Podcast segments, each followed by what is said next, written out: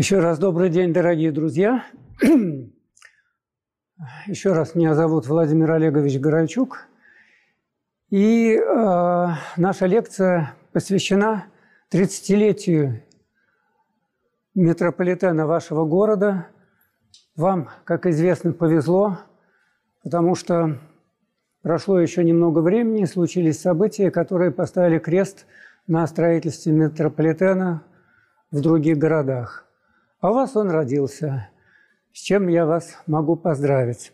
Это действительно прекрасный вид транспорта. Одно э, нехорошо.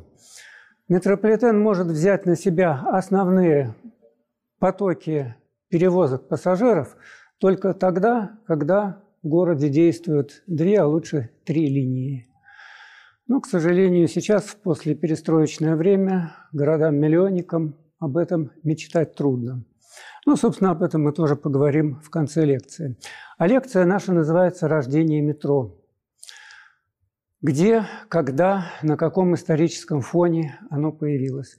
Может быть, кто-то из вас знает, какой, какой первый метрополитен был первый в мире? Да, в Лондоне. Может быть, кто-то знает и год? Совершенно верно, 1863 год.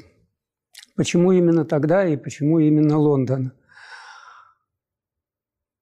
В середине XIX века Великобритания была, пожалуй, самым могущественным государством, в наибольшей степени экономически развитым. Концентрация капитала, концентрация населения в столице Лондоне – Э, транспорт, который был представлен конными экипажами, и сравнительно узкие улицы. И транспорт к этому времени, уже даже к началу XIX века, практически исчерпал свои возможности. А мы знаем, что начало XX века – это бум строительства железных дорог – 1832 год. Вступила в строй первая железная дорога Ливерпуль-Манчестер протяженностью 56 километров. Вслед за этим стали строиться железные дороги в Англии, ну и в других странах. Кстати, Россия не очень сильно отставала от Англии. Мы знаем, всего лишь на 7, даже не на 7, на 5 лет позже только – в Санкт-Петербурге появилась царско-сельская железная дорога. Вот. Э, очень быстрое развитие по всему миру. Но железные дороги городу, столице только добавили проблем. Почему? Потому что центр городов был застроен, железные дороги оканчивались на вокзалах сравнительно далеко от центра, а дальше пассажиров сначала междугороднего транспорта, а затем и пригородных железных дорог, надо было как-то вывозить в город. А вывозить практически нечем. Вот что собой представлял Лондон примерно середины XIX века. Прошу прощения, еще одна иллюстрация. И вот э, в этих условиях замечательный человек Пирсон предложил решение проблемы. Он предложил построить городские железные дороги, соединив по возможности как можно больше вокзалов. Но Пирсон преследовал еще несколько целей. Он вообще был великий гуманист.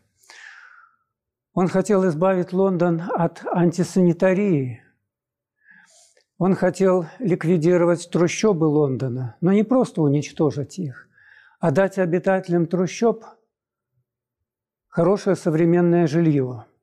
Понятно, что построить на средства промышленников или на средства городского бюджета в центре их было мало реально, поэтому он предложил жителей трущоб переселять подальше от центра, давая им жилье – но в том числе и для этого построить городскую железную дорогу.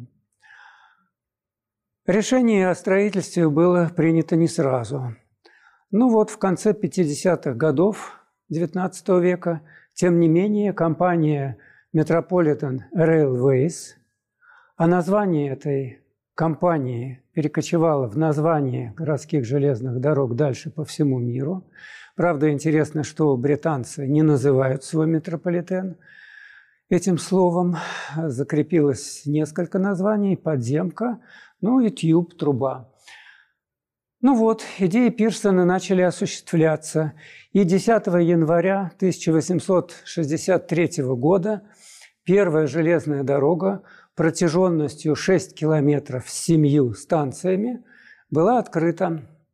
Правда, сам Пирсон чуть-чуть, буквально несколько месяцев не дожил до этого знаменательного события. Но и здесь надо сказать о другом человеке, Фау, Фоулере, главный инженер строительства первой линии метрополитена в Лондоне. До этого он занимался много чем, вообще блестящий инженер. Кораблестроением, строительством мостов, дорог, железных дорог. И взялся за строительство городской железной дороги. Что она собой представляла?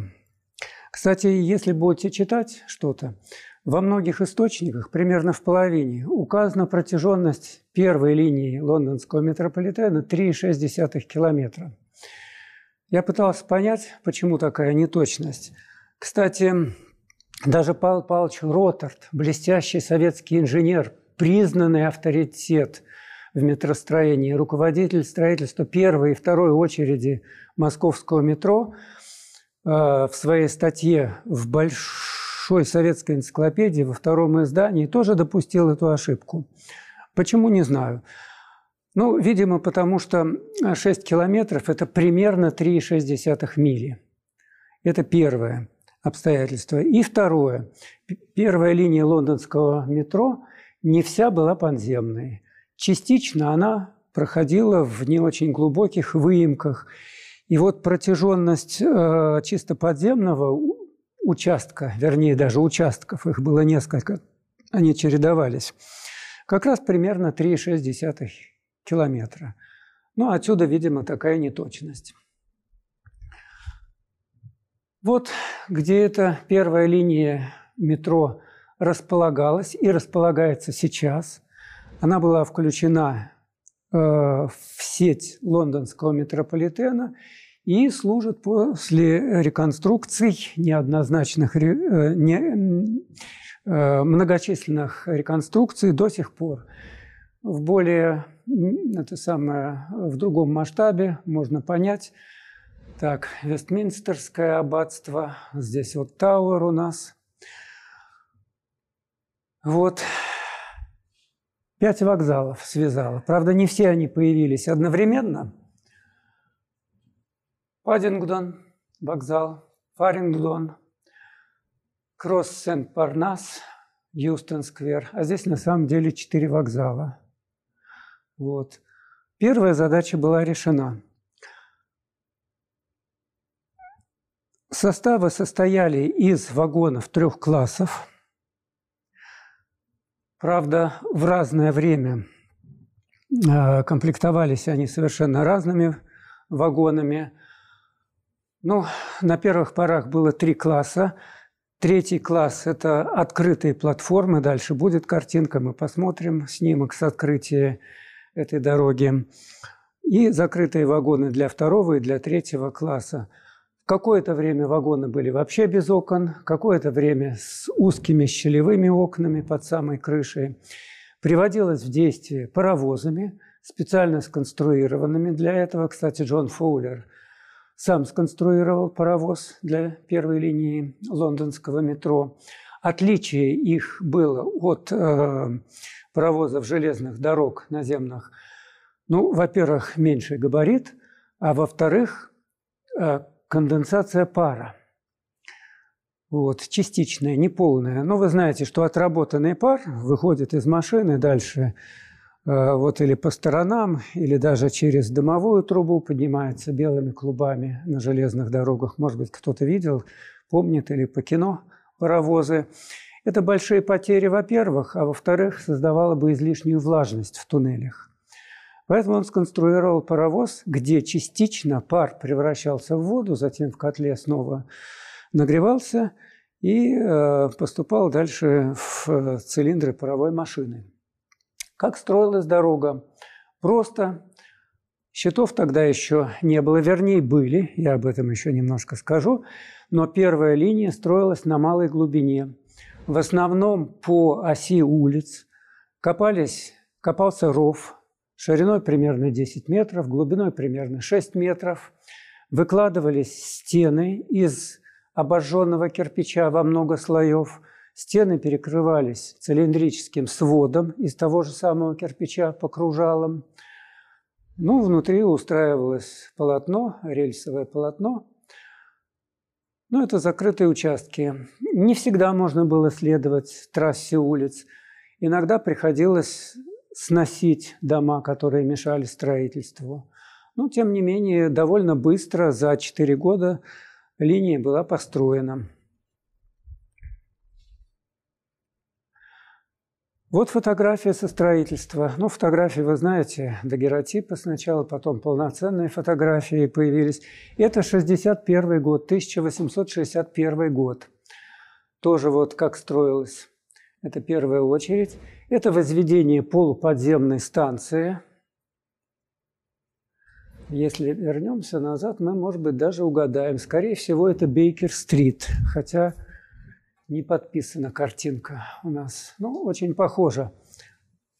Интересно, тоже 61 год, 1861 год, паровой кран, да? Мы, наверное, очень недооцениваем развитие техники XIX века. Было вот это уже тогда.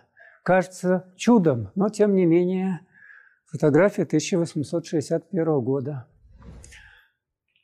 То же самое временный рельсовый путь технологические, тележки, на которых выводился грунт, и та же самая станция, по-видимому, похожая на Бейкер-стрит, хотя их было несколько похожих. Но это вот разрез этой самой станции, два вестибюля по двум сторонам улицы. Пути проходили посередине, платформы боковые, так проще было строить. Станция чисто подземная, с каждой платформы – выход вел в свой вестибюль. Это вот поезд в туннеле на подходе к станции. Это один из вариантов. Вот такой вот смешной паровозик. И э, три вагона, полно, это самое, открытых платформ здесь нет. Ну, это вот та же самая станция Бейкер-стрит, это гравюра, по-моему, Даре художника, не уверен. А вот это вот фотография открытия, 63 год, январь. Здесь приглашенные люди едут в том числе и в вагоне третьего класса, видите, в цилиндрах, но это отнюдь не простолюдины. Вот современное состояние станции Бейкер-стрит. Сейчас уже вот эти окошки не выходят на улицу, они закрыты в процессе реконструкции. Это просто такая декоративная подсветка. Это тоже современная фотография станции, но один из сохранившихся, не самых первых паровозов, но тем не менее, вот иногда британцы устраивают такие показы. Условия поездки на метро, приводимого в действие паровозом, можете представить себе, какие были.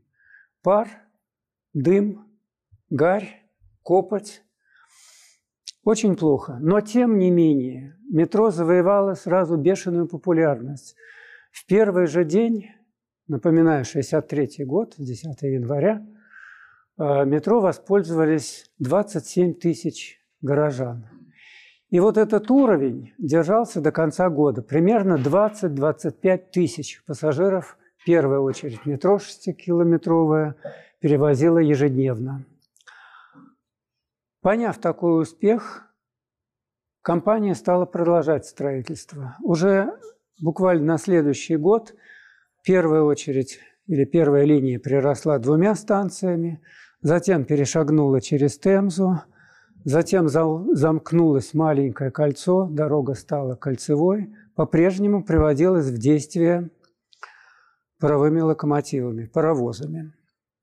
Вот. И по-прежнему строилось открытыми спос... открытым способом, то есть со вскрытием дневной поверхности, ну, как бы мы сейчас сказали, котлованным способом. Вот. И проходила под землей на небольшой глубине, либо по поверхности, а через Темзу по совмещенному железнодорожному мосту недалеко от Вестминстера. Но был в самом начале XIX века очень интересный опыт. Значит, инженер Марк Брюнель, французского происхождения, но осевший в Британии, предложил в самом начале XIX века построить пешеходный туннель через Темзу, под Темзой, естественно. Получив одобрение городских властей, 1825 году он начал строительство с помощью изобретенного им проходческого щита, первого в мире проходческого щита. Вместе с своим сыном Изамбардом Марком Брю... Брюнелем. И отец Марк, и сын Марк, но чтобы не путать, Изамбард, сын. А отец просто Марк Брюнель. Он был корабельным инженером, строил дороги, работал в Южной Африке, э, во Франции, в Англии. И вот на создание первого проходческого щита вроде бы его натолкнуло наблюдение над э, корабельным червем. На самом деле это не червь, а двустворч... двухстворчатый моллюск, который в соленой воде повреждает древесину, из которой изготавливали тогда суда, парусники были, ну и первые, кстати, паровые суда уже существовали, но с деревянными корпусами, превращая ее в труху. Вот дерево, источенное корабельным червем. Что этот самый червь или моллюск представляет? Он похож действительно на червь, Тело длинное, гигантские черви могут достигать вот примерно такой длины, но обычно это маленькие, сравнительно небольшие. На голове у них что-то вроде раковины, две створки очень прочные. Они с помощью этих створок раз, э, вгрызаются в древесину, разрушают ее и проделывают себе такие ходы, питаясь древесиной. И вот Брюнелю пришла в голову мысль, а нельзя ли туннели прокладывать примерно так же, как корабельный червь? То есть сделать, построить шахту или котлован, смонтировать там что-то наподобие вот этих створок корабельного червя, прочную конструкцию металлическую, ну, в частности, он сделал чугунную, которая будет защищать туннель от обрушения и дальше с помощью домкратов продвигать ее вперед.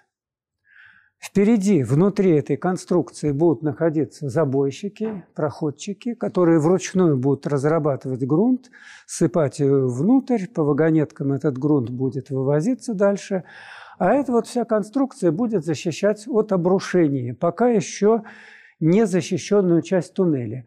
А в задней части этого щита под защитой его чугунной оболочки каменщики выкладывали свод этого туннеля. А дальше он продвигался вперед под действием винтовых домкратов. Их было очень много винтовых домкратов. Продвигался вперед на совсем небольшую величину. Буквально вот выработали э, забойщики, проходчики, ну сколько-то там, 20, например, сантиметров – вот, получалась неприкрытая порода, продвинули щит. Сверху кровлю выработки загородили, а сзади сразу вступают в работу каменщики, выкладывают очередное кольцо туннеля. Работа пошла, но продвигалась очень трудно. От замка, от свода туннеля до дна реки было сравнительно немного – Геологическая разведка, кстати, тогда существовала, но она не могла дать большую точность. Было два прорыва воды Темзы в туннель с затоплением, в том числе первый случай привел к человеческим жертвам. Сам Брюнель руководил работами по закрытию этой промоины через толщу воды, сам спускался с помощью водолазного колокола на дно и мешками с песком заделывали эту промоину. Потом откачивали воду, но в результате работы продлились очень долго. И туннель был закончен только в 1939 году, в 1839 году. Дальше продолжалось, продолжались уже отделочные работы, э, газовое освещение проводили, и для публики он открылся только в 1863 году. Таким образом, Марк Брюнель изобрел первую тоннелепроходческую машину. Она была крайне несовершенная, громоздкая, и метро с ее помощью было строить нереально. Почему? Потому что щит Брюнеля состоял из 36 независимых ячеек, прямоугольных ячеек, в каждой из которых, вот они были чуть выше роста человека, три яруса этих ячеек, 12 ячеек первый ярус, второй и третий. Соответственно, в каждой работал свой забойщик. Если была необходимость, он лоб забоя прикрывал досками, чтобы не было обрушений, если грунт мягкий. Ну, работа была очень трудная, но тем не менее – вот эта идея возникла – тоннели проходческой машины. И вот, кстати, этот щит в разрезе, и мы видим вот все эти ячейки, 3 по 12, 3 э, яруса по 12 штук в каждом забойщик. Это продольный разрез. Вот длина этого щита очень даже маленькая. А это уже Здесь оболочка туннеля выложена из кирпичей. Вот схематический разрез вдоль туннеля поперек Темзы, туннель Брюнели. Строительство велось, как видите, э, щит вошел с помощью одной шахты, он был смонтирован. Шахта – это круглый такой колодец очень большого диаметра, и э, вышел в другую шахту на противоположном берегу. Длина этого туннеля составляла 394 метра. Вот как он выглядел тогда на гравюре XIX века. Это был туннель пешеходный, но потом им воспользовалась железная дорога. Еще спустя какое-то время он был включен в э, линии лондонского метро. Несколько лет назад он был закрыт на реконструкцию, сейчас он опять функционирует в составе метрополитена Лондона. Это вот как раз поезд железной дороги, не метро, железной дороги выходит из Брюнельского туннеля. Так, а дальше еще одна маленькая революция. Значит, первая революция транспорта – это появление первого метрополитена. На фоне мощного экономического подъема да, Англии, первой промышленной революции, ну и некоторых субъективных черт, присущих отцу метро Чарльзу Пирсону. Правда, да? Благие цели переселить из трущоб населения, дав им жилье, пусть подальше от центра, но тем не менее, да, и покончить с антисанитарией за счет уничтожения трущоб Лондона. Вот кто бы сейчас так думал. Так.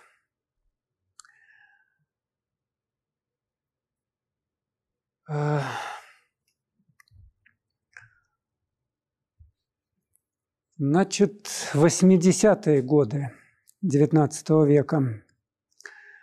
Инженер Грейтхед, вот фотография нашлась, и Барлоу, они работали вместе, то вместе, то не вместе. Барлоу два брата было, один в Южной Африке, а вот э, Грейтхед метался то туда, то сюда, то в Южной Африке, то в Лондоне работал. вот они независимо друг от друга предложили и запатентовали два варианта цилиндрического проходческого щита. Лишенного недостатков брюнелевского щита. Это был просто цилиндр, стальной цилиндр, прочный, с заостренной передней кромкой, разбитый на ячейки. Не помню, есть у меня картинка или нет. А вот, да, это вышедший щит. Вот он построил вот этот туннель. Это огромный 9, даже 10-метровый туннель. Щит уже частично разобран. Осталась только нижняя его часть. Представьте, что это вот такой 10-метровый цилиндр, не очень большой длины. Вот его вся длина здесь видна разбит на ячейки, и в этих ячейках тоже работают забойщики вручную, киркой и лопатой. Ну, правда, в 1901 году уже появился пневматический инструмент, пневматические отбойные молотки, и с их помощью стали работать. Но пока еще нет, это 80-е 90-е годы. Так вот, 90-й год ознаменовался двумя событиями. Использованием э, цилиндрического щита Раз. Для строительства туннелей метро уже глубокого заложения, а Лондон был сложен плотными кембрийскими глинами на глубинах свыше 20 метров. И вот для строителей подземных сооружений это то, что надо. Они практически не требуют крепления лба забоя вот эти глины. Они прочные, устойчивые. Правда, они крепкие, и надо потрудиться, чтобы их разрыхлить, разработать. Но это уже второй вопрос. У нас нет опасности, ну, как правило, нет опасности обрушения. Цилиндрический щит создает защиту для рабочих. Сзади, в его задней части, называемой юбкой – из чугунных сегментов собирается кольцо, чугунное кольцо, называется тюбинговое кольцо, а каждый из этих сегментов называется тюбингом. И таким образом оболочка туннеля, или ее называют обделка, вот это термин, не отделка, а обделка, крепление туннеля, они бывают разные. Первые – кирпичные, второе, с чем мы столкнулись – чугунные. Вот э, начиная с 90-го года или даже с конца 80-х – стало использоваться широко при строительстве туннелей лондонского метрополитена.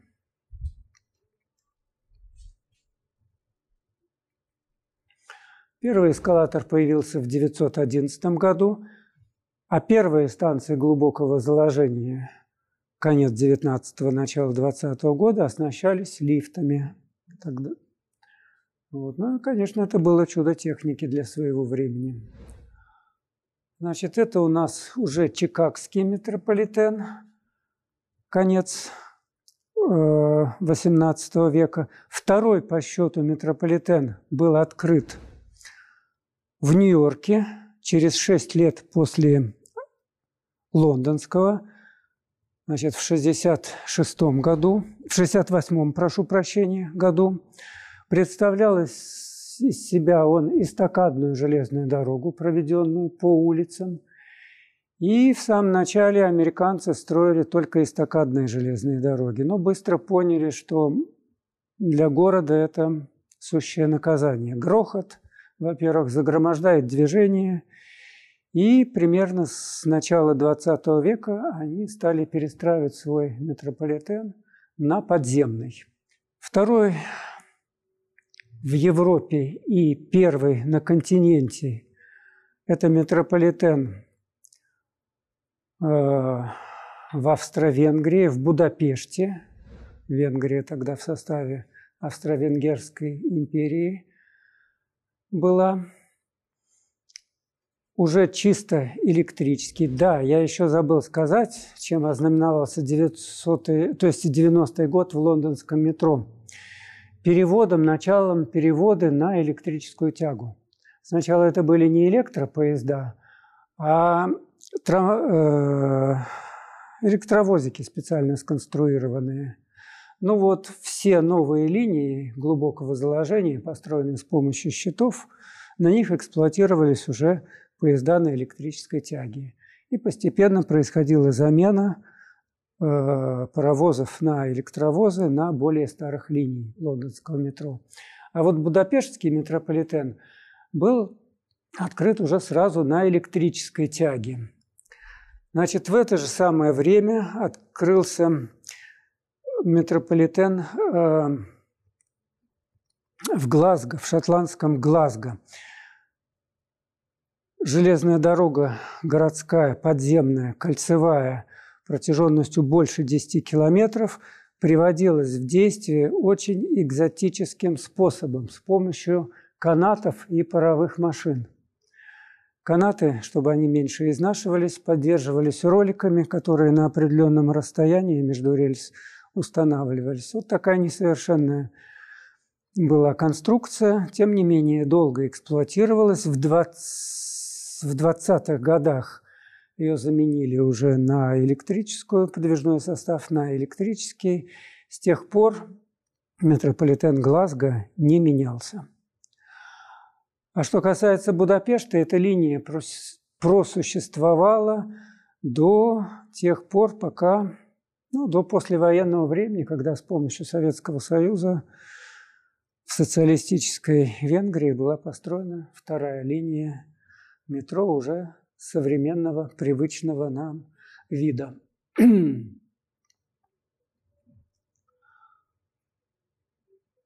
Это Глазго.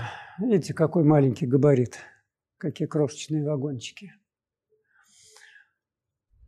Но обстановка в Париже была примерно такая же в XIX веке, как и в Лондоне. На улицах было не протолкнуться, и во всей остроте вопрос о строительстве метрополитена, тем более, что опыт других стран уже был, прежде всего Лондона – стоял. Проблема была в том, что мэрия Парижа и республиканские власти не могли определиться, а какой же должен быть это вид транспорта, чисто городской, или он должен был заходить в пригороды. Ну вот намечавшаяся Всемирная выставка 900 года подтолкнула к решению этой проблемы. И назначить э, то есть это самое, руководить строительством первой линии парижского метро назначили Фюльжанса Бьенвеню, замечательного инженера, мостостроителя, строителя дорог, уже не молодого к тому времени. На аварии одной из своих строек он потерял левую руку, но не потерял энтузиазма. Бретонец по рождению – а это значит, человек очень упорный, чрезвычайно упорный. Кстати, много трудностей ему пришлось пройти, чтобы начать это самое строительство. А когда его все-таки хотели начать, 97-й, 98-й день, оказалось, что денег-то и не хватает. Все здорово, выставка на носу. Дело за малым. Вот первая линия 10-километровая, какую построили – Значит, 18 станций на 10-километровом участке внутри парижских бульваров, да? Вот и вот. К северу от Темзы, мимо площади Бастилии и с заходом к Леонскому вокзалу. А так почти прямая. Открылась, кстати, э, в июле 900 года только половина станций, 9, остальные 9 были достроены в августе и, собственно, к сентябрю уже открыто. Ну так вот, денег не было. Вот Фюльжанс Бенвеню. Фамилия переводится как «добрый день», да? Вот он уже не молодой. Вышел на пенсию в 80 лет – до этого времени продолжал строить парижский метрополитен, и почти все, что было построено, это было построено по его проектам и э, под его началом. Он руководил строительством. Почти весь парижский метрополитен, ну, большая его часть, была построена примерно к 1937 году. И это все заслуга Бьенвеню. Испытывая патриотический подъем, когда началась Первая мировая война, он захотел пойти на фронт, но мэрия Парижа его не отпустила, посчитав, что он нужнее здесь. А в это время, на рубеже 19-20 года, в Европе блистала замечательная Клео де Мирот, танцовщица. Среди ее почитателей был бельгийский король Леопольд II. А Клео и Фюльжанс, они были близко знакомы. И для своего друга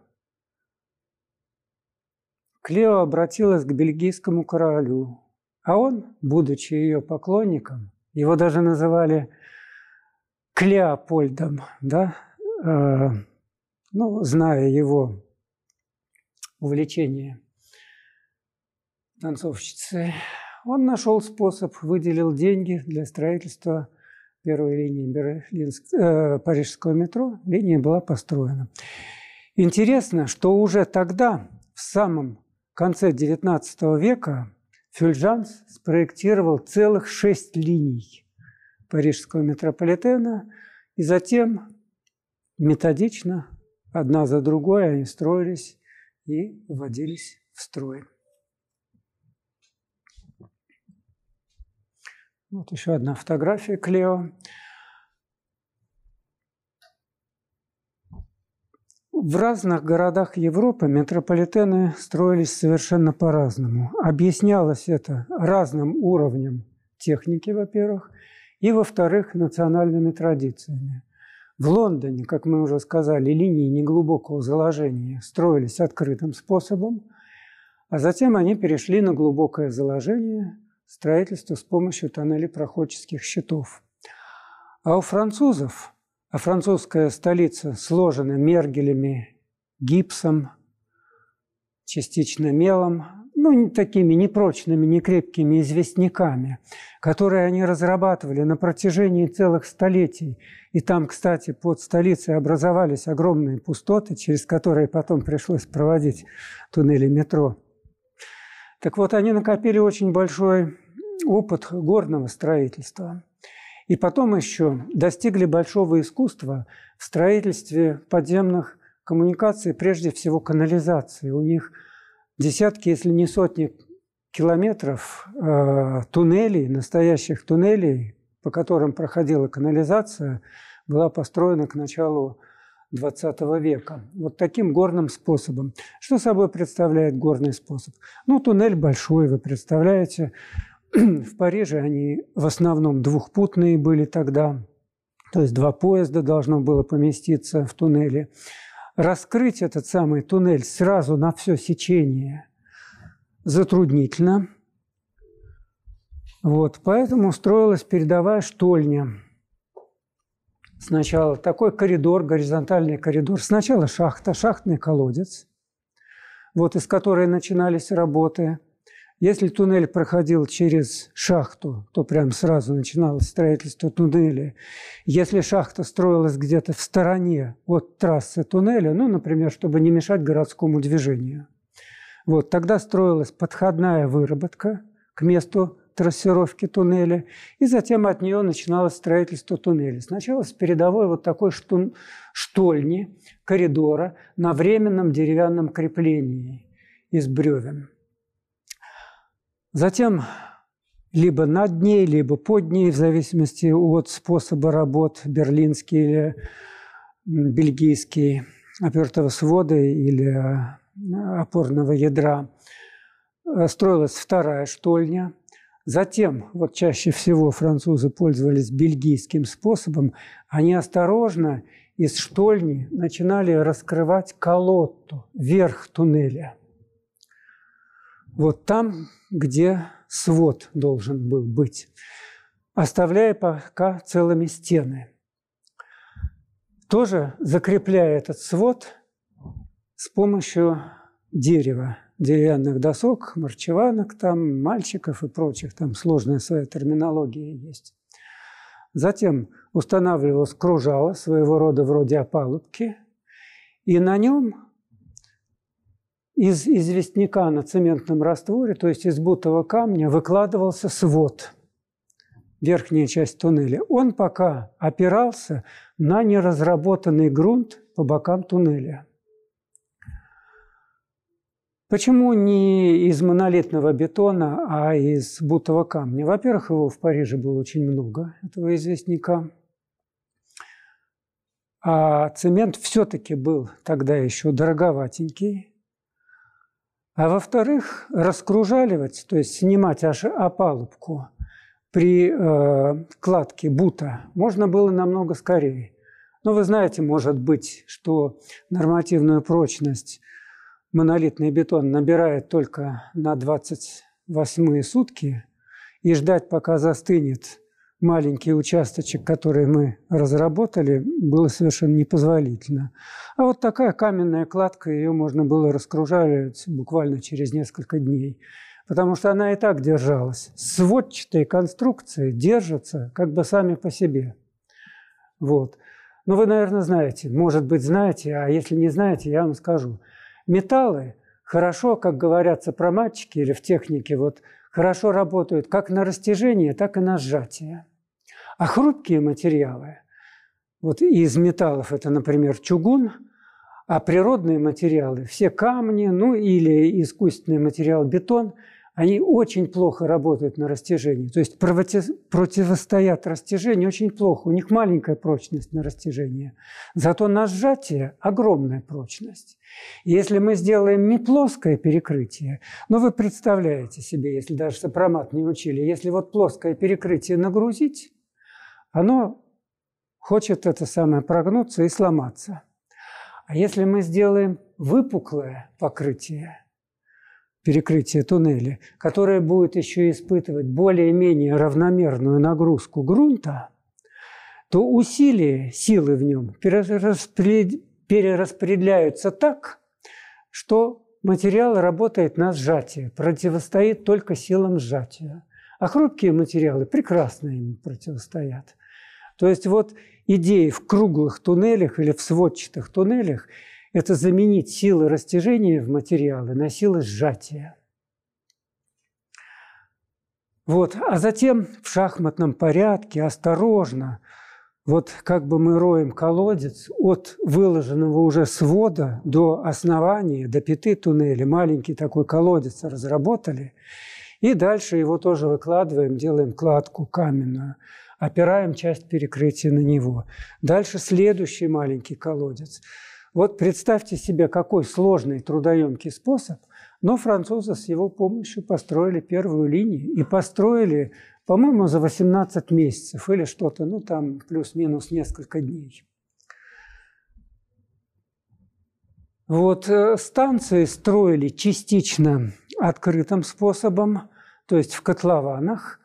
Вот вы видите один из этапов такого строительства. Здесь, кстати, уже построены несколько туннелей, здесь должно быть пересечение. И как раз видна канализация тоже. Вот канализация, знаменитая французская канализация, вскрытая здесь. Так, вот еще одна фотография такого строительства, сводчатая как раз конструкция, прекрасно здесь видна. Это открытый способ сооружения, то есть в котловане, примерно так же, как и в Лондоне. Здесь металлические конструкции будут перекрывать туннели, более простые. Но металл вообще-то тогда ведь все-таки в дефиците был, особенно у нас. Но об этом дальше. Вот тоже металлическое перекрытие – один из эпизодов строительства. А вот то, о чем я вам говорил. Огромные пустоты, каменоломни, горные выработки подземные. И через них надо было проводить туннели. А как? Французские инженеры придумали подземные мосты. Смотрите, что-то вроде свай бетонных. Вот это вот все пустота. Ну или вот тоже пустота. Вот. И вот на такой огромной высоте, вот вы видите двухпутный туннель, но это уже из монолитного бетона. Он должен быть прочный, он должен не рассыпаться на этих опорах. По сути, настоящая эстакада, только под землей мы ее не видим. Но она есть. Вот такие чудеса инженерии. Это вот э, вообще в строительстве, в подземном строительстве французские инженеры достигли большого искусства – много интереснейших решений было предложено ими. И вот одно из пересечений целых трех линий. Еще одна картинка пересечений. Вот четырехпутный туннель, двухэтажный, двухъярусный. Даже это не туннель, это станция. Видите, посадочные платформы. Потом у нас тоже предложат такую конструкцию двухэтажную, таранов. Он еще до войны ее предложил. Но э, осуществлена она не была, и только спустя десятилетия в Санкт-Петербурге построили ну, немножко похожую первую двухъярусную четырехпутную станцию спортивную у нас. А вот это вот очень интересный способ строительства. Вообще-то грунты в Париже были довольно благоприятные, плотные. Но были и обводненные участки, когда нужно было пройти через Темзу. Вторая линия прошла мостом через Темзу. А дальше нужно было следующую линию провести под водой. Сену, ее рукав, остров Сите, обводненный. И здесь на Сите построить станцию Сите и станцию Сен-Мишель, Святой Михаил. Все в обводненных грунтах на небольшой глубине. Как поступили французы? Смотрите, они на поверхности Земли собрали две станции, Сите и Сен-Мишель, и участки туннелей будут на следующей фотографии. Там они на воде собирали. Вот металлический каркас обшили листами стальными изнутри и снаружи, залили межстенное пространство бетоном, но снизу они оставили специальную так называемую кессонную камеру. Дальше я поясню что это такое и как это все работало. И затем, вынимая грунт с помощью кессонной камеры из под этой станции, это целиком станция протяженностью больше 100 метров, да, и плюс еще здесь два, два цилиндра стальных вестибюля, один и второй, они их тоже опускали. Вот выбирая грунт, создавая избыточное давление в кессонной камере, они опустили эти самые две станции и участки кессон-туннелей на проектную глубину ниже уровня земли, потом засыпали. Совершеннейшее чудо, которое не применял до этого никто, и которое в разновидность этого способа потом наши отечественные инженеры применили на первой очереди московского метро. Вот кессон-туннель собирается на, это самое, прямо на понтонах на сене, дальше его развернули и опустили. Сначала на дно, а потом под дном сены разрабатывали грунт в кессонной камере. Вот как это происходило. Поперечный разрез кессон-туннеля. Это, кстати, французская открытка начала XX века, иллюстрирующая строительство кессон-туннельного участка. Значит, вот что собой представляет камера – Просто дополнительные стеночки с заостренными кромками. Камера высотой около двух метров, то есть чтобы человек мог свободно поместиться в нее. В нее ведет труба, и на поверхности с этой трубой связаны кессонные аппараты. Но, может быть, вы когда-то слышали, метод сам кессонного строительства, он э,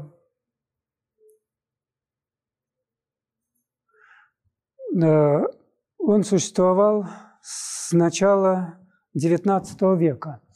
А вообще подводные работы с помощью водолазного колокола были придуманы даже не знаю когда, может быть, даже и в XVII веке. Идея какая? Вот, кстати, вот вы, присутствующие, проделайте такой простой опыт дома, когда придете домой. Налейте в миску, в глубокую миску воды – и попробуйте стакан вверх дном опустить. Осторожно, аккуратно, не перекашивая его. И вы заметите, что в стакане, вот когда вы его прижмете к дну миски, в нем останется воздух.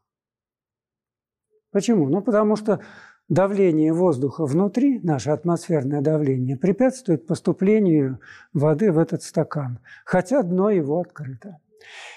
Правда, в натуре не все так просто. Давление воды нарастает с увеличением глубины. И на глубине 10 метров она, оно достигает избыточной одной атмосферы. То есть давление вдвое большего привычного нам. И если мы захотим стакан опустить на глубину 10 метров, все-таки вода в него снизу зайдет примерно наполовину. Вот. А что, если мы с помощью насоса в этот самый стакан будем нагнетать через какое-нибудь маленькое отверстие в дне воздух, создавая в нем избыточное давление, равное давлению воды на этой самой глубине? А мы выдавим эту самую воду, которая в него зашла. И он будет совершенно сухой, пустой стакан.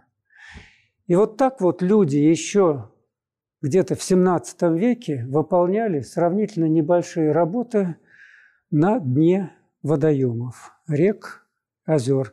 Опускался колокол вместе с человеком, там была площадочка, грузы необходимые, и он мог работать, например, каменные основания выкладывать.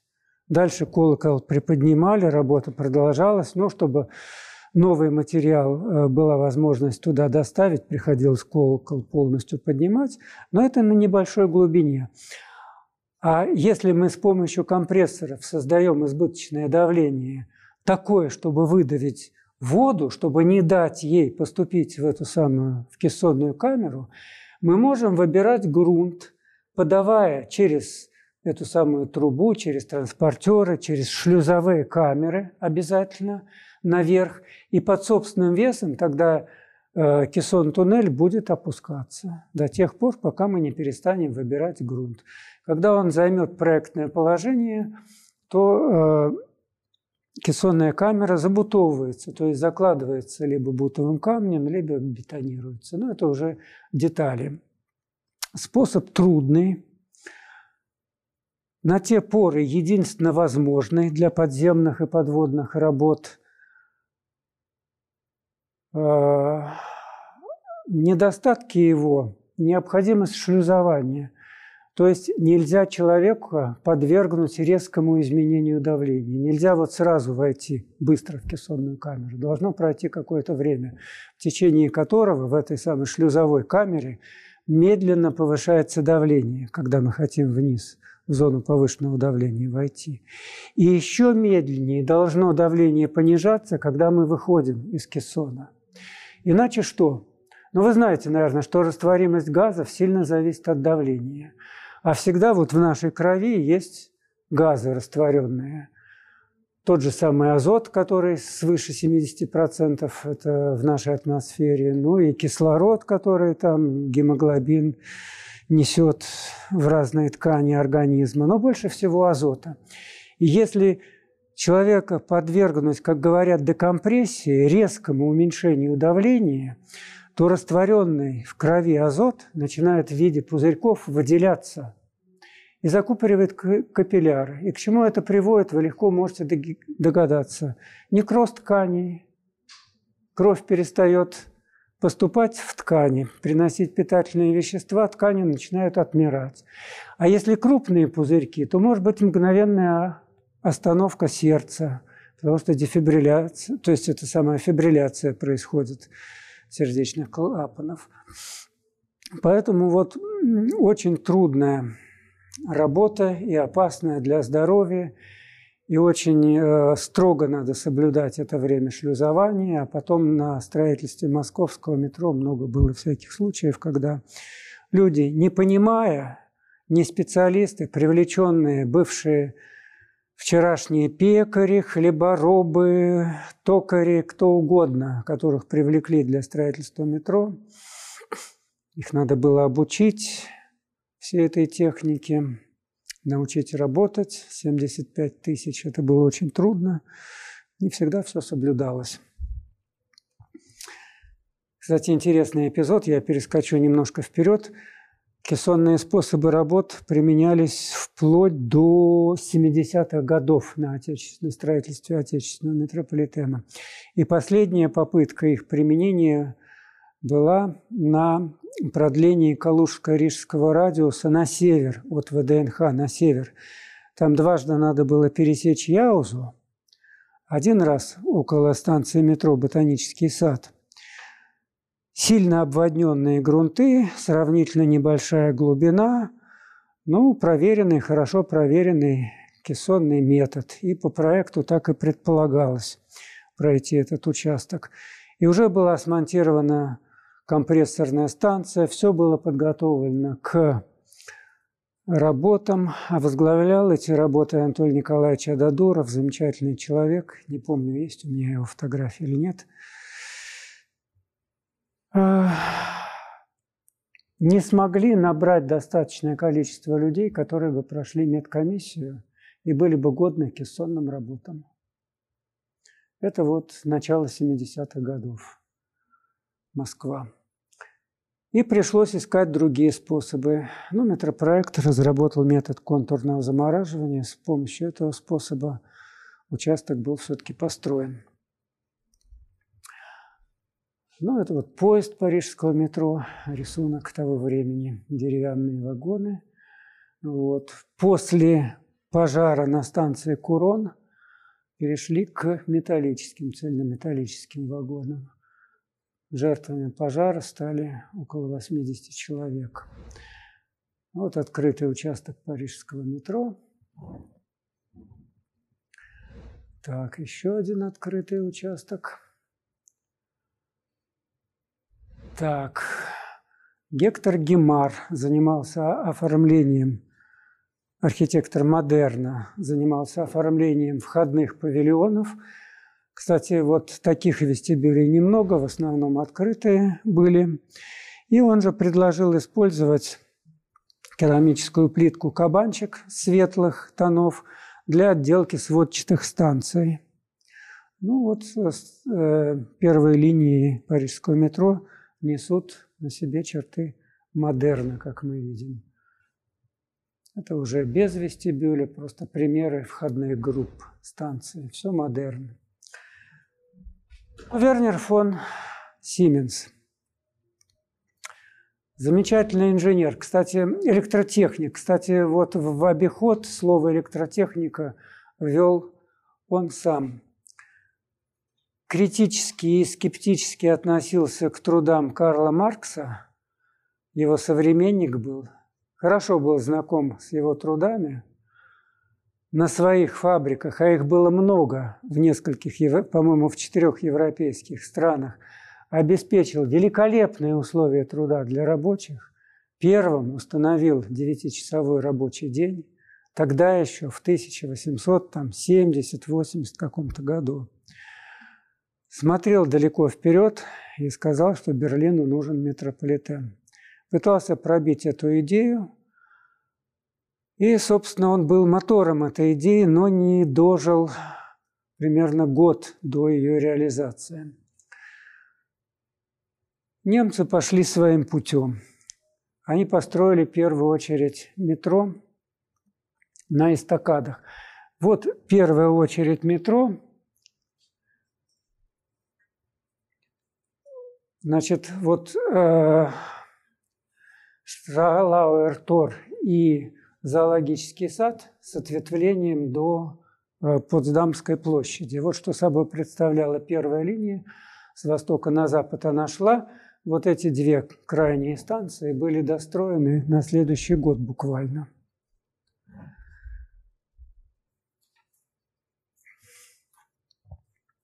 Так. Значит, эта самая эстакадная первая линия открылась в 900 1992 году. Но довольно быстро это вот э, как представлялось сначала метро, ну что-то вроде трамвая на эстакадах, но это не было реализовано, это просто такой проект, трамвайчик ходит по эстакаде. А это уже реальная картинка строительства берлинского метро, где-то, наверное, 901 год, видимо, так. Вот так выглядели эти эстакады. И еще примерно до 20 года, немножко раньше, они строили. Ну, Первая мировая война приостановила строительство метрополитена, затем оно возобновилось. Это все вот не обходилось без аварий. Еще один случай аварии – это оформление наземных павильонов. Еще один вариант, третий вариант. А с 20-х годов, может быть, даже немножко раньше, немцы перешли на строительство подземного метро. Строили исключительно открытым способом, то есть вскрывалась поверхность улиц. Но немцы вообще чрезвычайно аккуратный народ, можно догадаться. И строили они крайне аккуратно, крайне все было продумано. Механизация работ фантастическая была. Организация, четкость тоже фантастическая.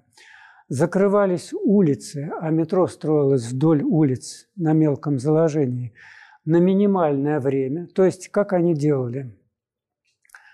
Значит, сначала забивали сваи по сторонам будущего туннеля, ну, немножко больше, чем ширина этого туннеля.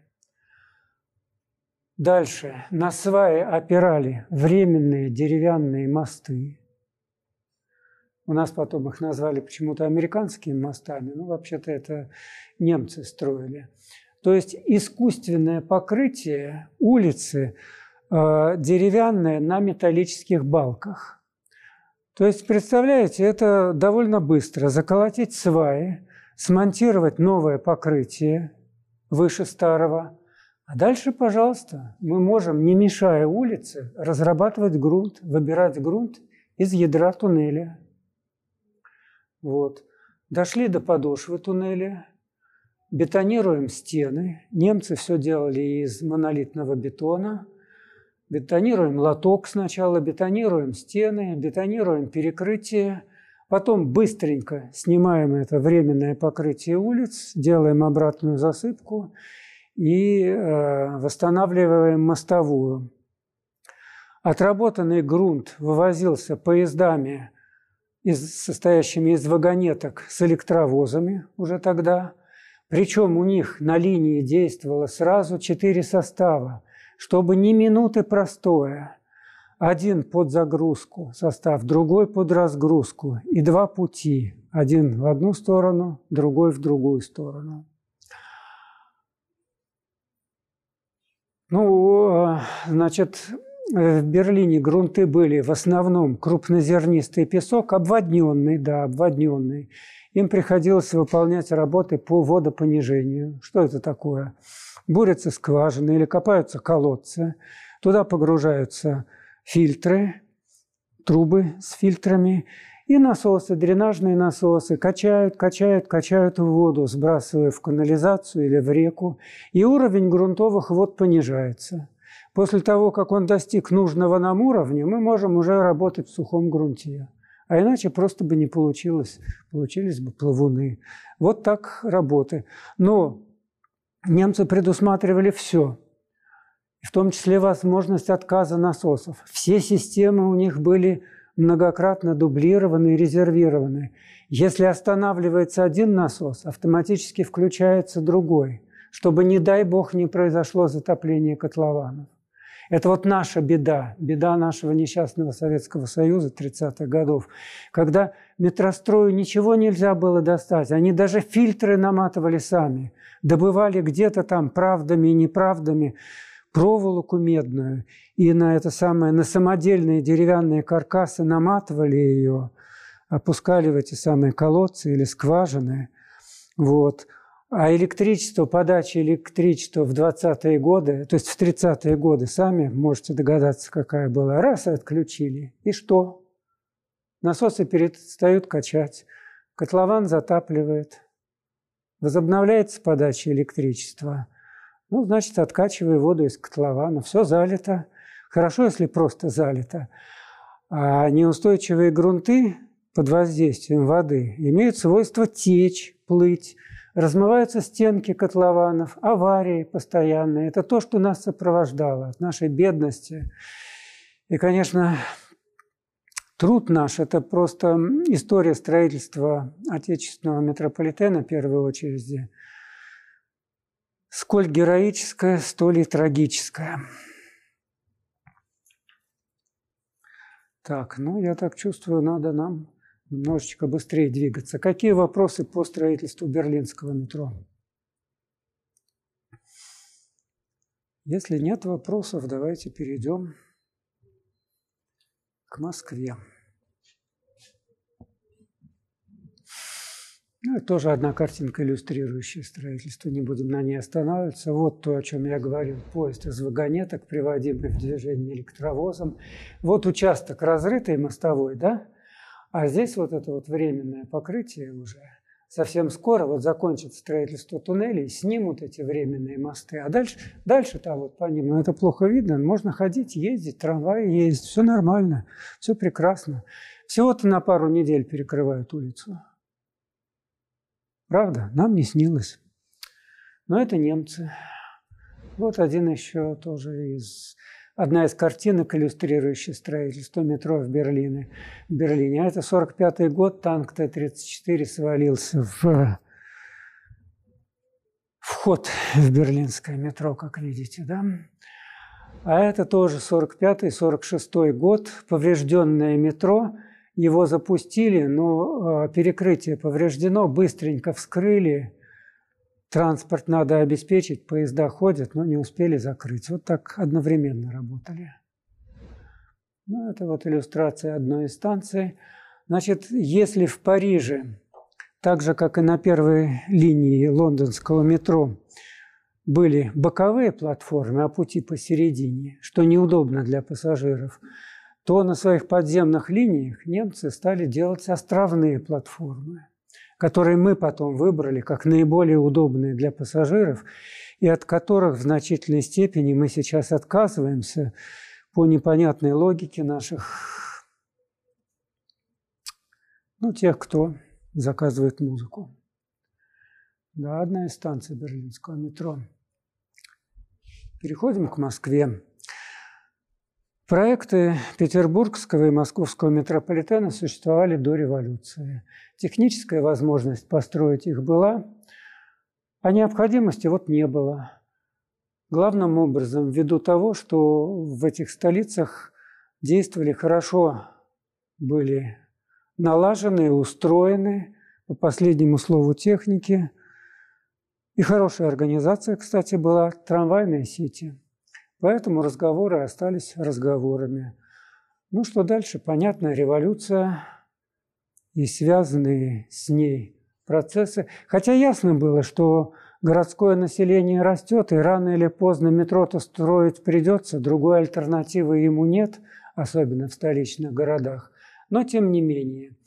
Вот на этих картинках показано, значит, красная линия – это население Москвы в миллионах человек, а зеленые нижние линии – это количество поездок в год, приходящееся в среднем на одного жителя, ну, включая стариков и младенцев.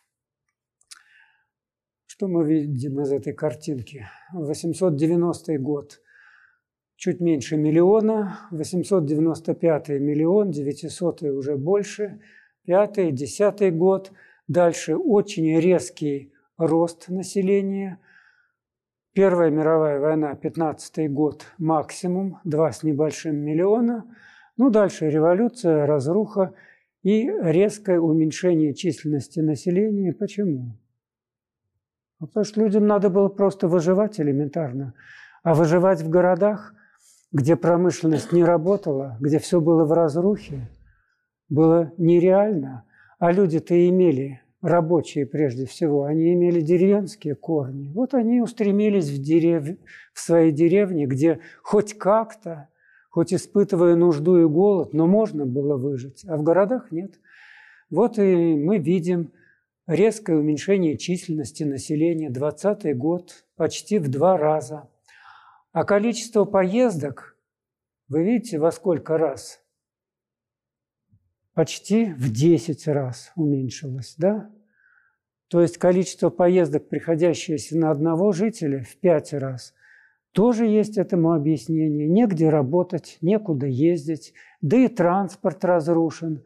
Трамвайные линии, основной транспорт у нас был какой? Все-таки трамвай в послереволюционное, ну и предреволюционное тоже время. Конечно, извозчики тоже очень много, большую роль играли, но главным образом трамвай – А трамвай-то почти не работал, он был разрушен, подвижной состав выведен из эксплуатации, линии тоже, да и ездить некуда. Вот так. Ну, понятно, что страна постепенно-постепенно возвращалась к мирной жизни, мыслилось, что вскоре будет провозглашен курс на индустриализацию раз и коллективизацию два. Оба эти явления привели к росту численности населения городов. Почему? Ну, потому что, во-первых, есть работа в городах, промышленность начинает работу, а во-вторых, в деревнях стало выживать трудно-то. Прод разверстка, да, помните? Все отбиралось у крестьян, а в городе денежки платили все-таки, если ты работаешь. И на эти денежки можно было что-то купить. Второй вопрос, откуда это бралось, что нужно было купить, чтобы прокормить сюда. Ну, это вот чудеса нашего, нашей под, послереволюционной страшной, дьявольски трудной истории. Вот, ну понятно, население растет, растет количество поездок, и дальновидным людям в Моссовете стало очевидно, что к идее метро надо возвращаться. И э, между началом и серединой 20-х годов на базе Москоммунхоза был создан небольшой подотдельчик, назывался он «Метрополитены».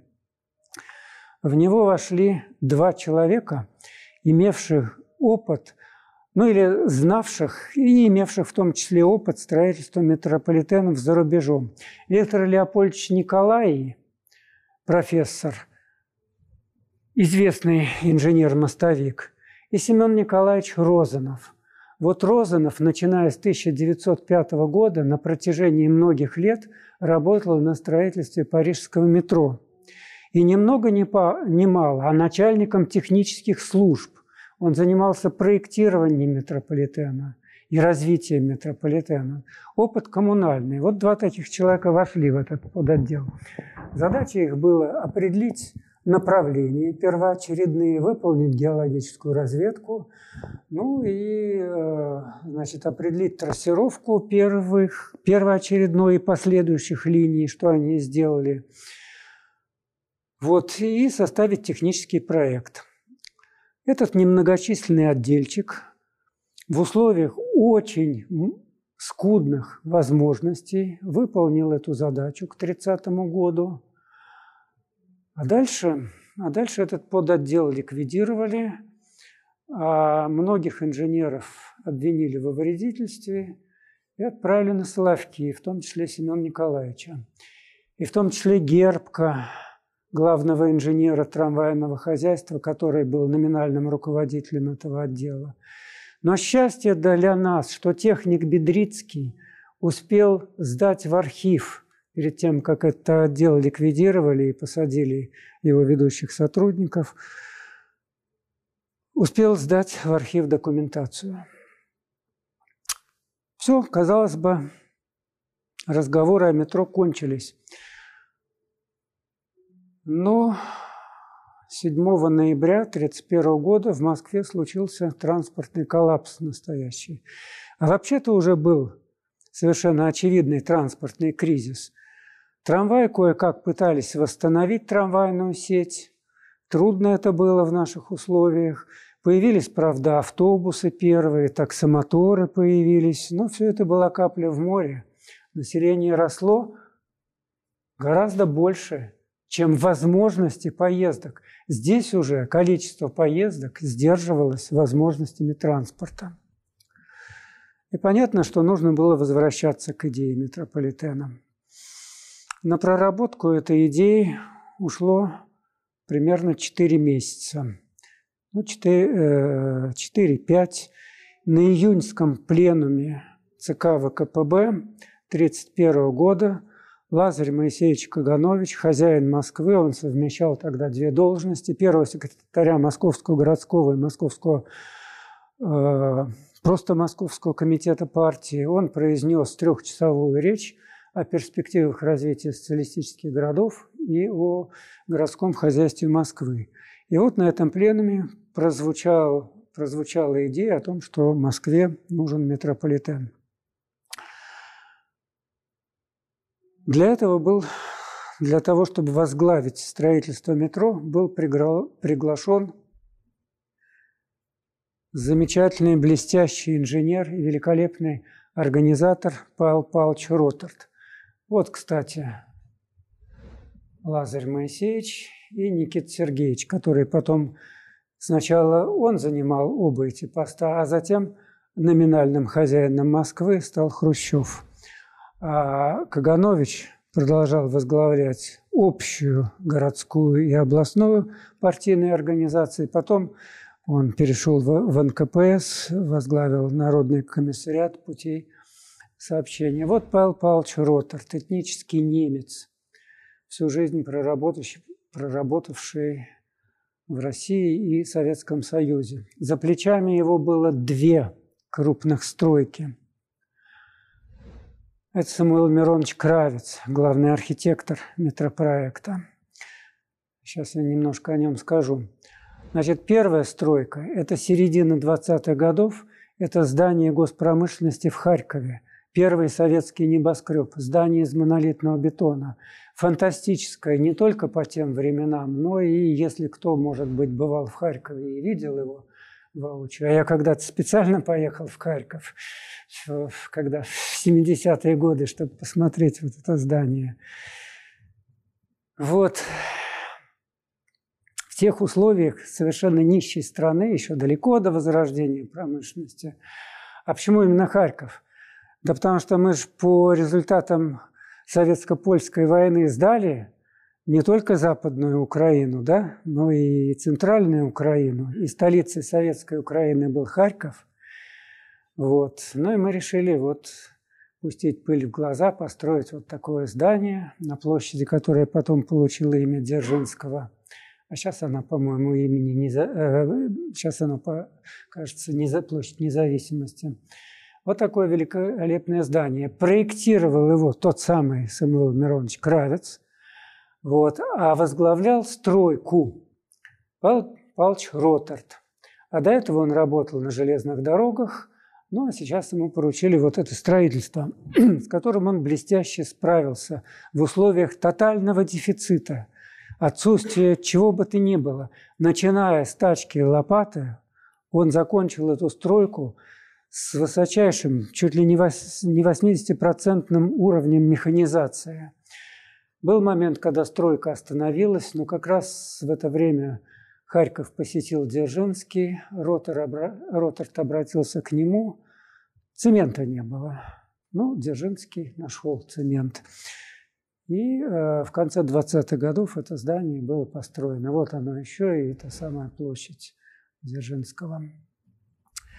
А вторая стройка, не менее, а даже более масштабная, это Днепрострой. Причем не просто плотина Днепрогэс, но и вся инфраструктура.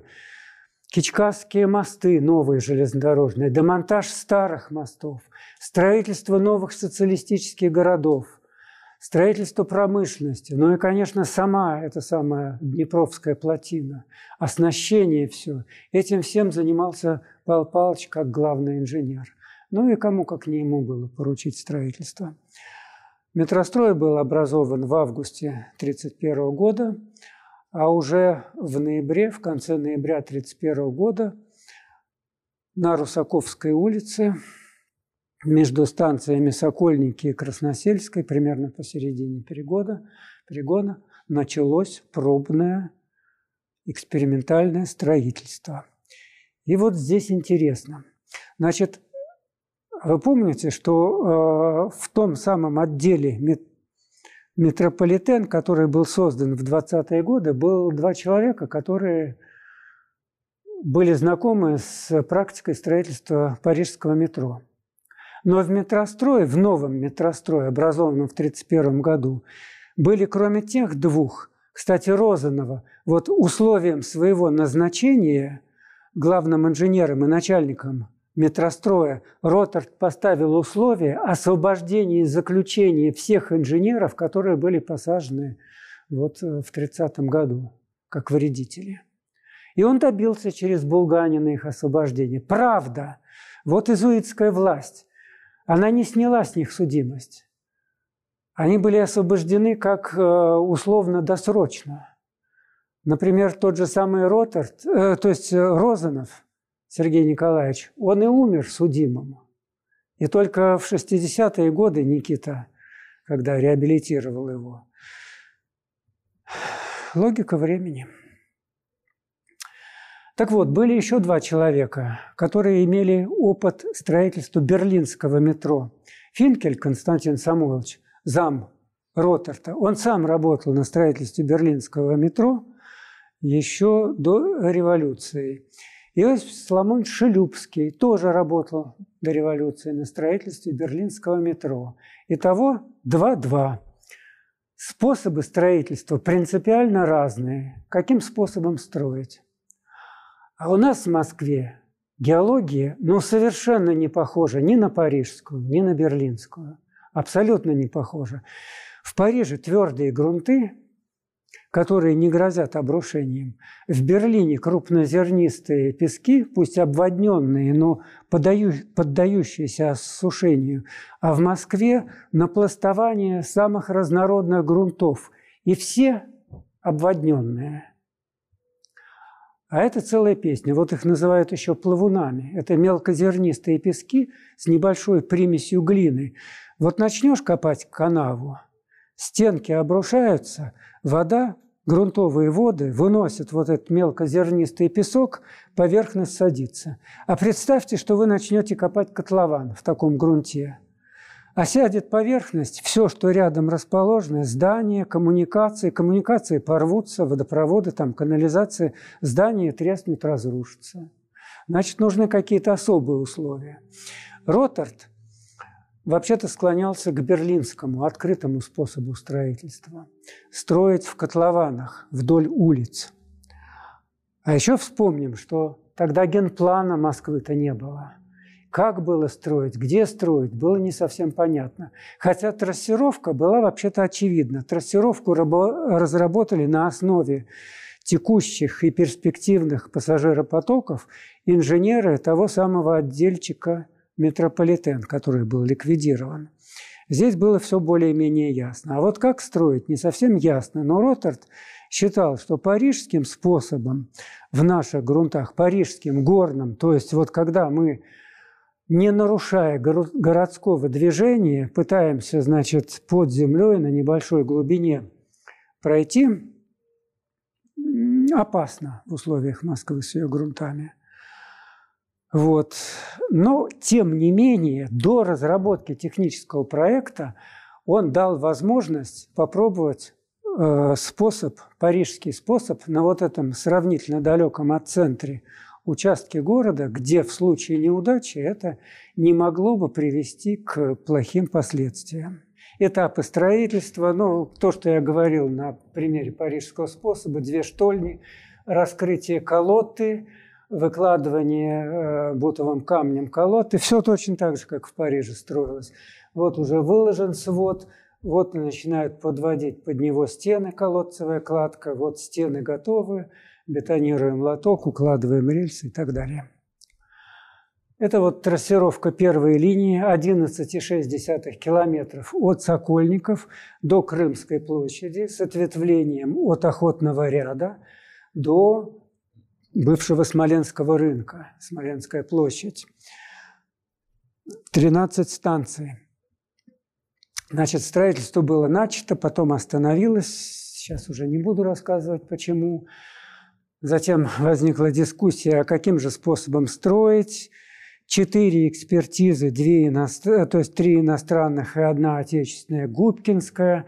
Там статья правде инженера Вениамина Львовича Маковского, который предложил строить метро глубокого заложения, и Сталину эта идея понравилась, и никакие возражения Роттерта, что мы не сможем построить всю линию глубоким заложением, не помогли. Но потом результаты этих самых экспертиз, выводы о том, что строить только центральный участок глубокого заложения, остальные, исходя из мелких условий, мелким заложением. Вот. Фактически линия тоже была построена. Но если говорить о начале активного строительства, это 1933 год, лето, август, скорее всего. И май 1935 года линия была открыта со всеми станциями. То есть меньше двух лет, да? Примерно как и в Берлине. То есть не в Берлине, в Париже.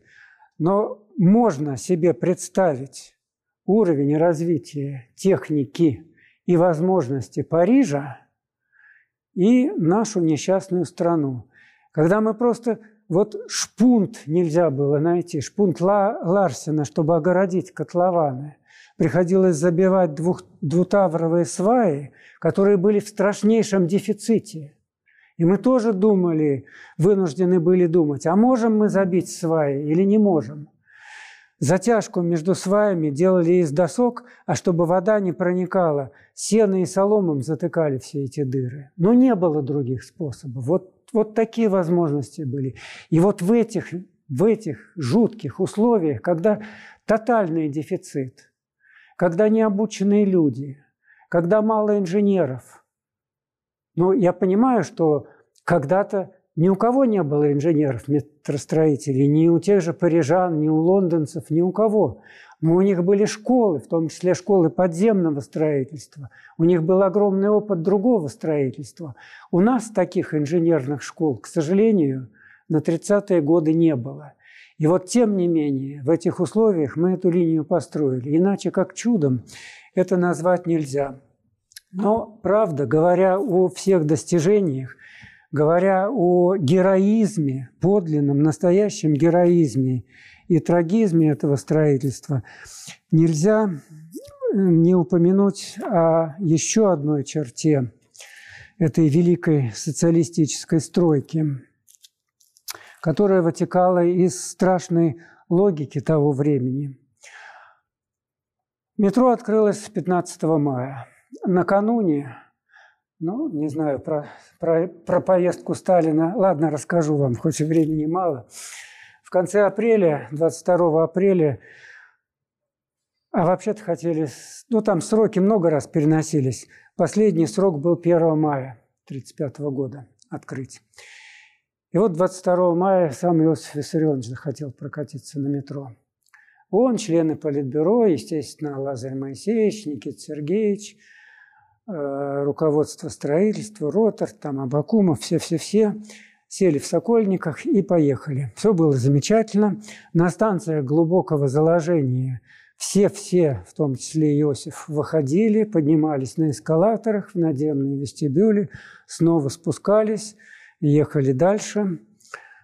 Вот э, отъехали от э, центральной станции, и уже виден был свет машинисту станции библиотека Ленина.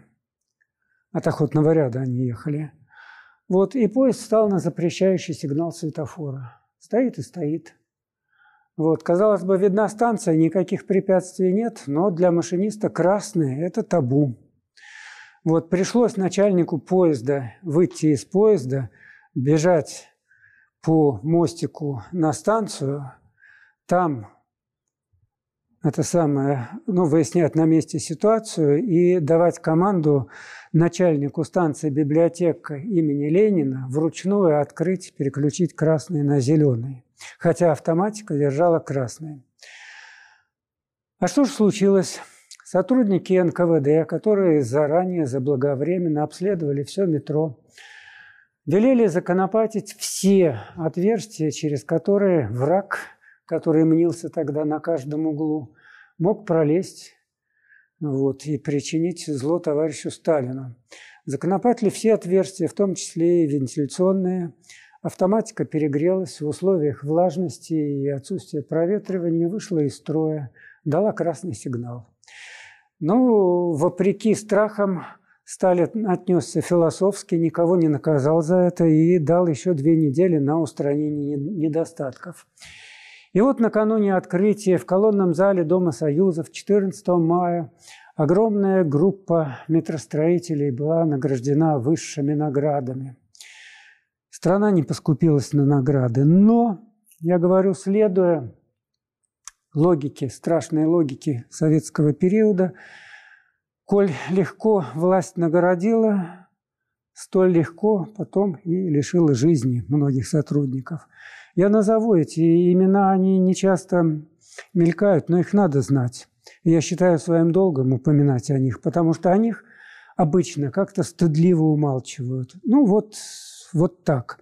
Иосиф Соломон Шелюбский, уже упоминаемый, один из четырех инженеров, знакомый со строительством, который внес огромнейший вклад. Его, правда, не расстреляли, он прошел заключение, но был отстранен от дальнейшего строительства метро, хотя мог бы принести еще много пользы. Розанов, здоровье его было подорвано в заключении, и он умер во время строительства еще первой очереди. Яков Фомич Тегнебеда, замечательный инженер, начальник шахты 12 и 12 БИС. На его долю выпало строительство самого-самого трудного участка. Первый опыт щитовой проходки, первый щит. Английский мы вынуждены были закупить, и второй отечественный. Староречие реки Неглинки плюс два коллектора, один коллектор Неглинки и коллектор канализационный, потом еще старый коллектор Неглинки – вот э, никаким другим способом нельзя было построить. А денег не было на, на приобретение заблаговременных счетов. И все-таки линию нужно было достраивать, все остальное было практически уже близко к завершению. Вынуждены мы были закупить этот самый английский щит, скопировать его, почти скопировать, на самом деле не полная копия, и освоить вот это проходку туннелей. Участочек всего 444 метра, но два туннеля, 888 метров, однопутные туннели. Вот Яков Фомич э, возглавлял эту стройку. Справился блестяще, получил орден Ленина. Продолжил работу дальше на Украине, расстрелян, как враг народа. Анатолий Николаевич Стеклер, главный инженер открытого способа работ.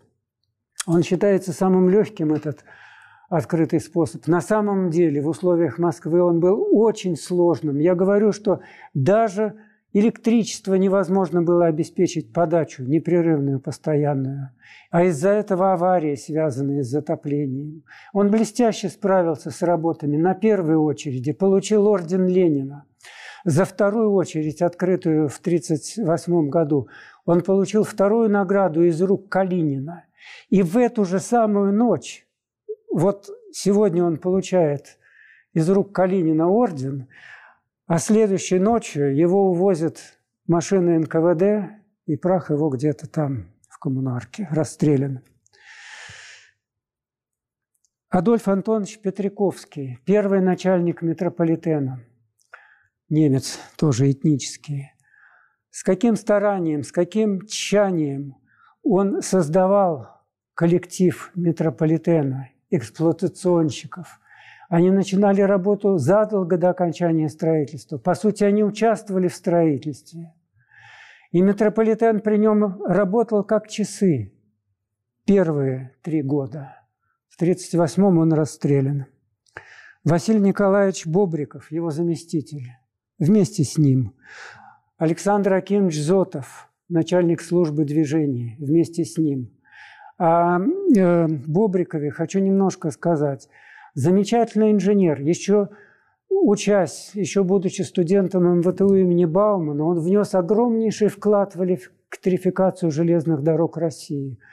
Он одновременно с учебой работал на Северной железной дороге. Это участок между Москвой и Мытищем мытищами. Мы знаем, что он был электрифицирован вслед за Баку, вскоре после Баку, впервые здесь, в России, в 29 году. Замечательный инженер, всего себя отдавал работе. Враг народа расстрелян. Владимир Яковлевич Днепровский, второй начальник метрополитена, проработал всего несколько месяцев, расстрелян. Косарев – еще не успела закончиться вот эта великая стройка, как под его редакцией вышла замечательная книга «Как мы строили метро», где и инженеры, и простые рабочие делились свежими воспоминаниями о том, как строилось. Тоже не избежал участи других жертв. Волна репрессий поднималась и после войны. 20 инженеров метростроя было арестовано и в 1951 году. Фамилии некоторых есть, хотя не всех сохранила историю, но это не значит, что рабочие не арестовывались и не уничтожались тогда. Просто их фамилии не на слуху.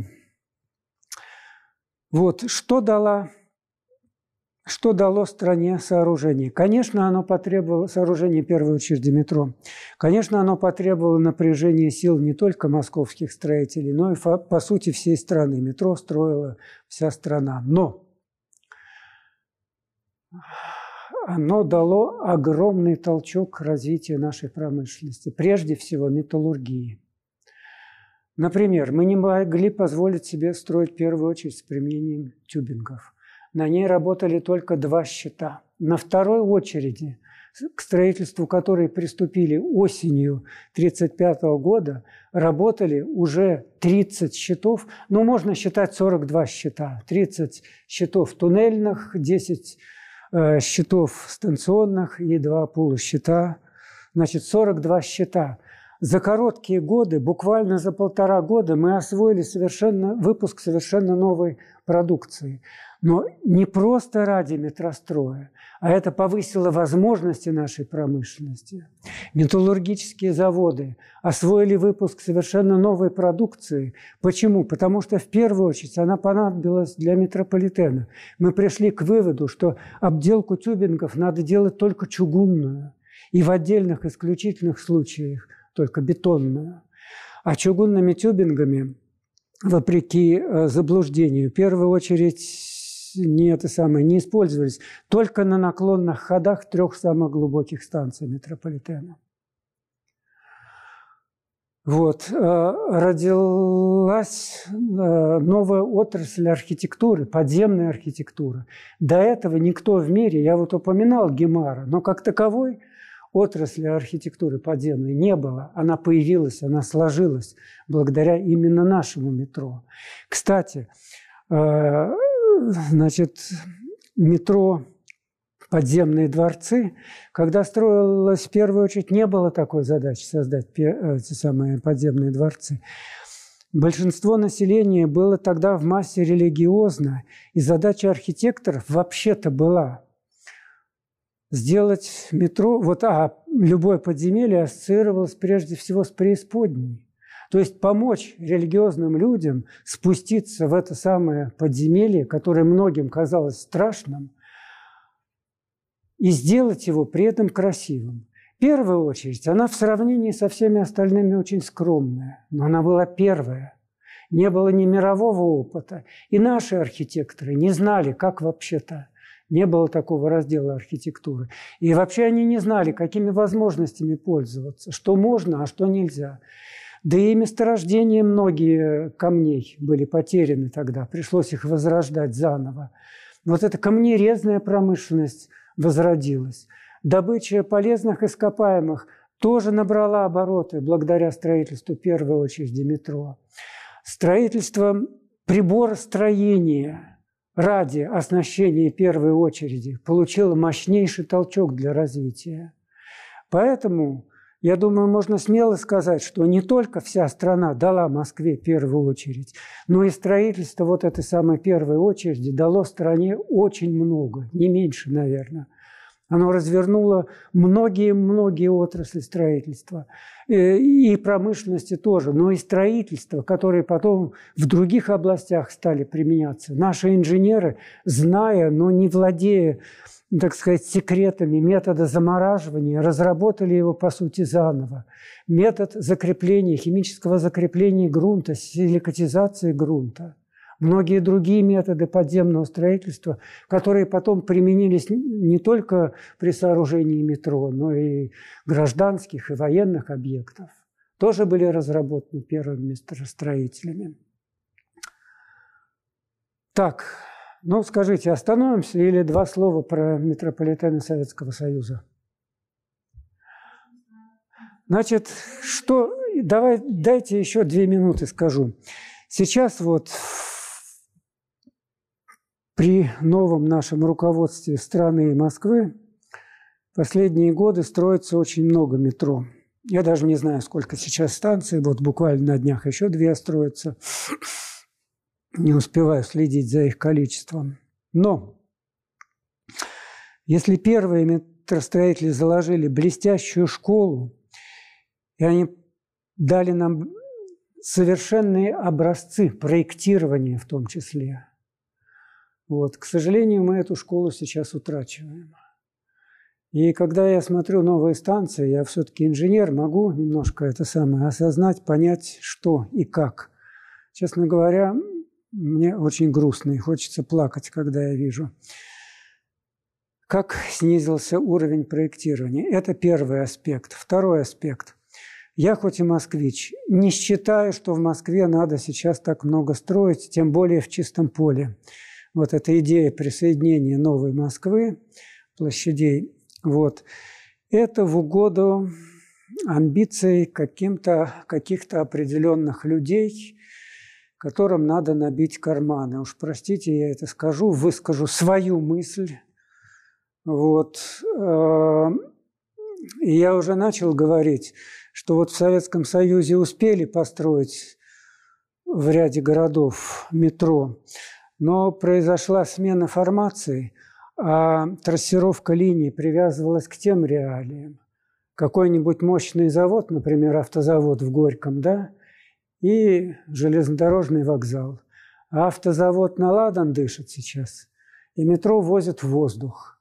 Сейчас нужна была бы другая трассировка. Вот. И не может одна линия взять на себя значительную долю пассажиропотока. Опыт всех метрополитенов, да даже элементарные расчеты показывают, что три линии хотя бы. Тогда метро становится транспортным каркасом, к которому привязываются линии наземного транспорта.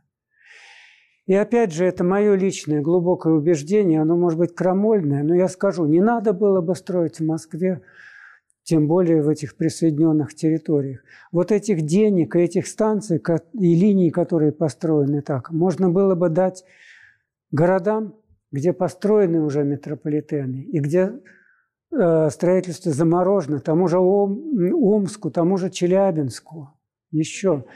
Да, конечно, Екатеринбургу. Построить по три линии можно было бы. Вот. И проблема перевозок была бы решена в этих городах. Ну, ну так.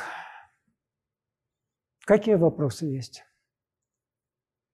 Хочется, однако, верить в лучшее, что когда-то очевидные для многих людей, э, специалистов по транспорту, мысли войдут в головы тех, от кого зависит распределение средств.